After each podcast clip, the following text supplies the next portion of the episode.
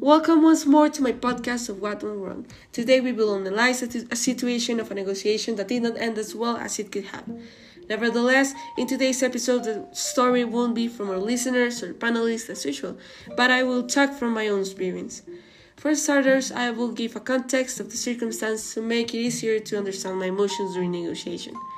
When I was four years old, I entered a music academy since my sister had been going to that academy for a couple of years before. Because my family was already related to the academy, I did not have to audition or go through a, an initiation process, as most of the kids did. In contrast, I started with solfeo and singing lessons in a group of kids that were two or three years older than me. Initially, I felt intimidated because everyone was older than me and knew a lot more than I did. However, I sat comfortably in every class either way because of the familiarity the academy brought to me. During the years, I showed perseverance, which helped me enrich my creativity and musical techniques. The head of the academy, Adriana, noticed the progress in my music development, and consequently, she gave me a spot in the teenager chorus without being one, and in the music group, where we did a lot of concerts and recreational activities for kids. Everything was great. It was a lot of fun, I met many friends, and my teachers were constantly trying to motivate me to learn more. However, everything went downhill when they brought an extremely mean new vocal coach to my class when I was 11. We were only children with a hobby, but all she did was judge ruthlessly. She made all of my friends cry, and I repeatedly got into arguments with her for the way she treated us. Many of my friends left the academy for her frequent criticism, and not a single one of us told Adriana what was bothering us. We all believed that her master's degrees and musical background were advantageous to her, which made our opinions completely invalid. Eventually, that teacher ended up leaving the academy on her own. But during that time, there was something else bothering me. Adriana started seeing her academy music group and chorus as a business and started treating all of the members as employees. This academy started as a project with nice values that were lost through the pass of time. Additionally, the rehearsals for the chorus and the music group required extensive hours of work a week to get everything perfect. This academy turned out to be an enormous base for my lifestyle during that time. Before, we could have fun, create choreographies, and choose repertory, but since money was each time more influential in our work, it started appearing as an unpaid work. None of us were receiving anything in exchange for our hard work rather than just a mean attitude towards us. As an evident result, many people left the academy because it was not worth paying for lessons to be treated incorrectly. But many others, even adults, left the chorus and music group for the way Adriana treated the members and the unfair methodologies she wanted to implement. The way the academy was working was only beneficial to Adriana, or at least she thought so. Instead of preventing the profit from decreasing, she slowly sent the academy downhill. As you may be expecting, I wanted to leave as well.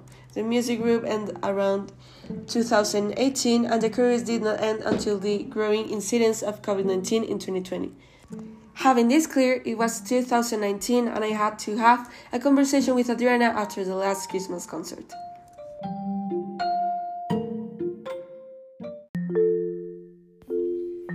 I have been trying to tell you that I will no longer be part of the chorus. This was my last year. Thank you for permitting me to be part of this lifelong family and teaching me so much more from your passion. It was an incredible path. Thank you for these 11 years. Oh no, Paula, this cannot be. The chorus needs you because it is the fourth year and probably the last year of the chorus. It would be so awful if you're not there. Why do you not want to stay? Adri, firstly, I have a lot of schoolwork going on right now, so I cannot commit to a chorus as I did before. There are so many rehearsals, and I need time to study and also have the chance to share time with my friends and family. That's it! You can skip some rehearsals? Sure, you will probably free for the concerts though. Why don't you stay in the chorus? There's a lot of people leaving, and I can't see more of my good students leaving for the amazing For Years event.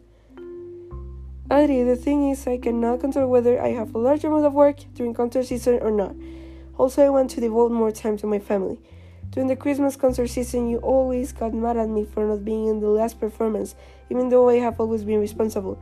My family is a priority to me right now. You always show discipline. Yes, that's why I would let you have more solos. It makes me sad you leave. What if you choose the repertory? You know what? You can choose which songs you want to record as well. You should think about it before making a mistake. Um, well, okay, I, I will. Wait, before we continue, let's see what has been going on on this short dialogue. For starters, I never told Adriana the most influential reason for my desire to leave the emotional part, the one you already know about. If Adriana knew these aspects, maybe she would have made it better, or maybe she would have gotten mad. If the way she treated me changed, it, then my decision may have changed as well. Now, I didn't always cause a tremendous scandal whenever the members could not go to rehearsals, for I went sick many times because I was scared of her reaction. Even so, Adriana never screamed or got mad at the less disciplined members who constantly skip rehearsals and concerts but only act its way to the good students. Ironic, isn't it? This made me think she would never agree to the idea of me skipping rehearsals, and even if she did, the lack of time was not the main reason for me wanting to leave. Also, Adriana was not looking for an agreement, but she was just trying to convince me to stay using an assertive and manipulative voice and just and focusing her speech on what benefits her and not both of us. She tried to convince me using things that didn't help me with my issue, such as choosing the repertory or being a soloist. It is pretty noticeable that she tried to convince, convince me because of her necessity of having responsible members in the chorus and because I was not the only one planning on leaving. Having this clear, uh, the chorus was basically dying. This interest behind and the way she communicated made me receive her speech as if it was an obligation for me to stay, which made me even more mad and more sure I wanted to leave. While negotiating, you should always focus on the counterpart feelings and necessities, showing you understand and want an agreement beneficial to both. Not doing so was a mistake, besides the incorrect tone of voice, which does not help at all. Let's continue. I ended up telling her my final decision was to leave, but I wanted to continue with guitar lessons indefinitely. I really enjoyed those guitar lessons with that teacher, so I didn't want to leave that behind. Nevertheless, she did not say anything back but she did send me my guitar lesson schedule for next semester. Some months afterwards, she contacted me as she did when I was a member of the chorus. She didn't even say hi. She sent me some information about the recording of some songs, which made me angry. Recordings were part of the responsibility of chorus members, and I was not part of them. Why was she sending me this?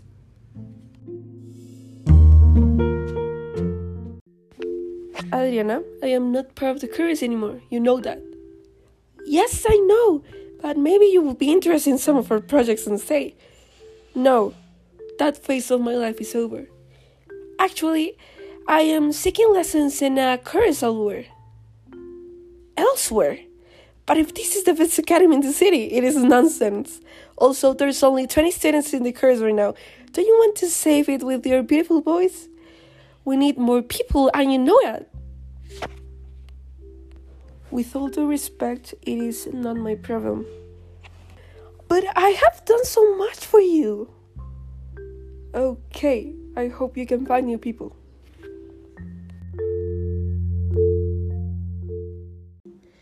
The way she tried to force me into saying the chorus made me walk away, definitely.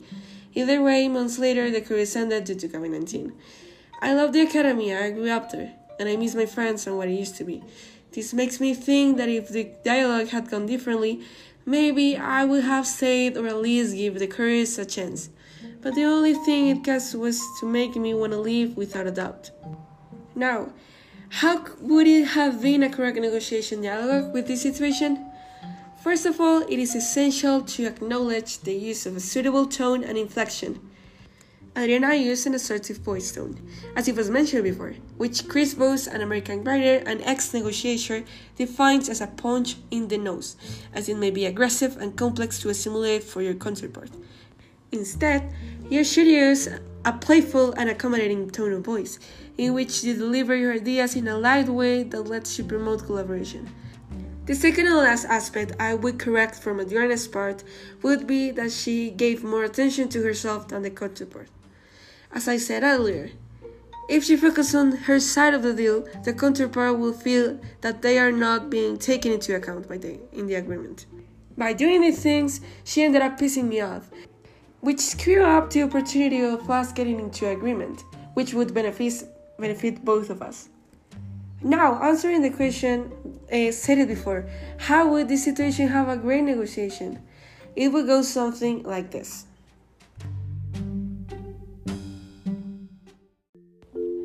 I have been trying to tell you that I will no longer be part of the chorus. This was my last year. Thank you for permitting me to be part of this lifelong family and teaching me so much from your passion. It was an incredible path. Thank you for these 11 years. Oh no, Paula, this cannot be. The chorus will miss you. It has been a long journey and you have grown so much. It was nice to be there to see it. Yet, may I ask why is that? Adri, Thank you so much. This place will always be my home. Well, now that you brought it up, yes. First of all, I have a numerous workload right now, and it had been really hard for me to keep up with my schoolwork while having the chorus, the lessons, and my other extracurricular activities during the week. Oh, I understand, Pa. It is hard. However, it seems like something additional went wrong. You look excited to be here every rehearsal, so this news came unexpectedly. Well, mm, yes, there is. I have not been feeling comfortable with the academy during the past years. It was my hobby, and I was in fact very excited to be there, but every time it felt more like an obligation. During the past years, hmm, why did that happen? Every day during rehearsals, I felt as if my effort was completely unappreciated, and as if you were more demanding of, on me than the rest. Some other teachers, and you as well, said hurtful things to me that in some cases made me cry. My friends started leaving, and it was even worse. I felt as if I was being used for my discipline and hard work. Paula, I did not know that, and I'm deeply sorry about that. It was never my intention to make you or any of my students feel that way. But I have a question for you. Would you reconsider your decision if things were like before? Mm, I think I would. But why would I do that? How can I guarantee I'm not going to feel present hurt again? You are an essential piece to this team, and you know that. If you agree, you can stay some rehearsals to see if it has changed for the best and question yourself if you want to leave. Um, I'm not sure, Adri. I don't know if it's gonna work. It appears you do not feel it is a good idea. No, I really appreciate that you're trying to make the chorus a better place for the members and for me to stay. But the chorus is a huge responsibility, and I do not know if I have enough spare time for it. I also want to spend time with my family and go on family trips without it being an issue each time. You want to spend more time with your family? Yes, Every time I ask for your permission to go on a trip with my family to celebrate the holidays, you would always make it a problem. I felt like it was my fault and I should have stayed as it was my responsibility. How come I have to stay at 23rd of December? But my family is and will always be my priority, so I always left. That is a great thing for you to think, and the curse should not take that away from you. What if you and I make a deal where we adjust some things?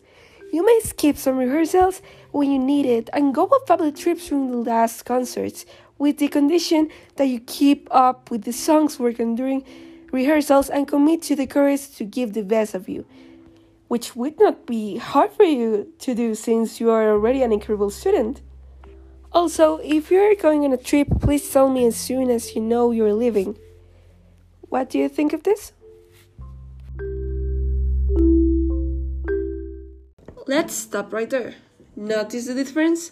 It is way more pacific, and Adriana is not forcing a decision on the girl. On this occasion, I talked with the truth, which made the negotiation more effective. On the other hand, Adriana focused more on the counterpart, making her feel as her opinion would matter, and used negotiation techniques to get more information from her and know which issues she can use to her benefit for Maria Paula to stay. So in this case, as I told Adriana all of the things that were bothering me, eh, for real, she could understand what I was saying, which led the conversation a little bit more specific and more as a negotiation that could have succeeded. She was more comprehensive and did listen to what her counterpart needed.